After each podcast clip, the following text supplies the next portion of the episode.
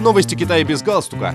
Экономика, культура, инновации, экология и многое другое. Обо всем этом без политики. Дорогие друзья, вы слушаете новости Китая без галстука. Во время недельных каникул по случаю праздника весны традиционного китайского Нового года в общей сложности было зафиксировано почти 2 миллиона 880 тысяч въездных и выездных поездок через китайские КПП. По данным Государственного управления по делам иммиграции КНР в период праздничных каникул с 21 по 27 января данный показатель увеличился на 120,5% в годовом исчислении. Согласно данным ведомства, количество въездных поездок превысило 1 миллион 430 тысяч, увеличившись на 123% по сравнению с аналогичным показателем 2022 года, в то время как количество выездных поездок выросло на 118% в годовом выражении и превысило 1 миллион 140 тысяч.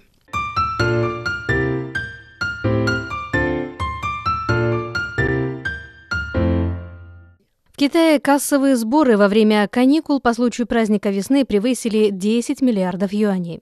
Выдержав негативное воздействие эпидемии COVID-19, кинотеатры Китая встретили толпы кинозрителей во время недельных каникул по случаю праздника весны, которые закончились 31 января.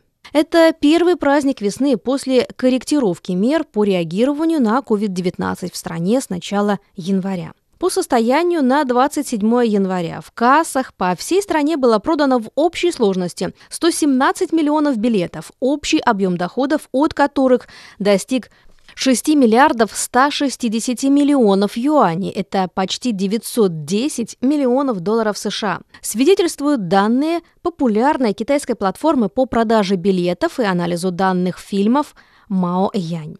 22 января 2023 года, когда наступил Новый год по лунному календарю, в Китае одновременно было выпущено в прокат шесть отечественных фильмов.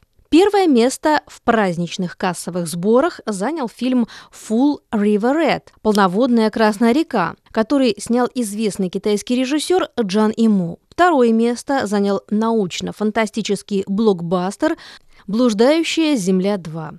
По состоянию на 27 января объемы кассовых сборов этих двух фильмов составили 2 миллиарда 340 миллионов юаней и 1 миллиард 980 миллионов юаней соответственно.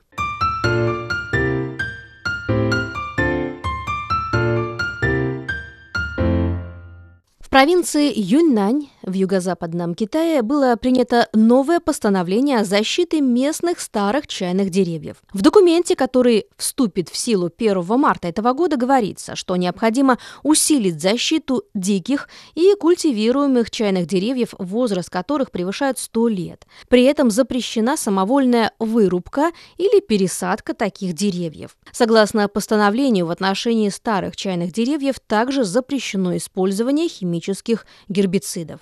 Юннань возглавляет список административных единиц провинциального уровня Китая по масштабу сохраненных ресурсов старых чайных деревьев. На ее территории насчитывается около 54 миллиона таких деревьев, свидетельствуют официальные данные.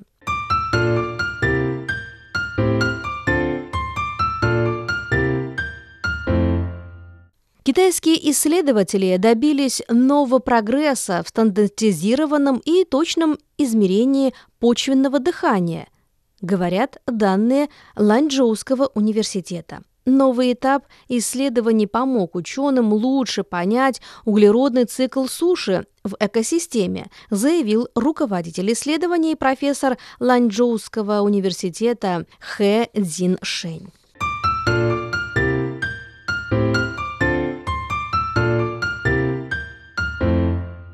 На долю почвенного дыхания приходится второй по величине поток углерода между атмосферой и наземными экосистемами.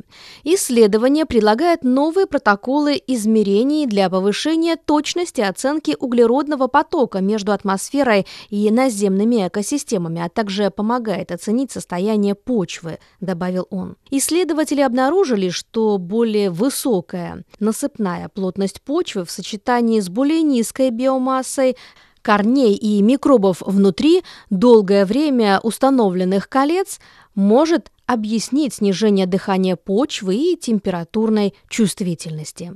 Дорогие друзья, вы слушали новости Китая без галстука. Благодарю за внимание.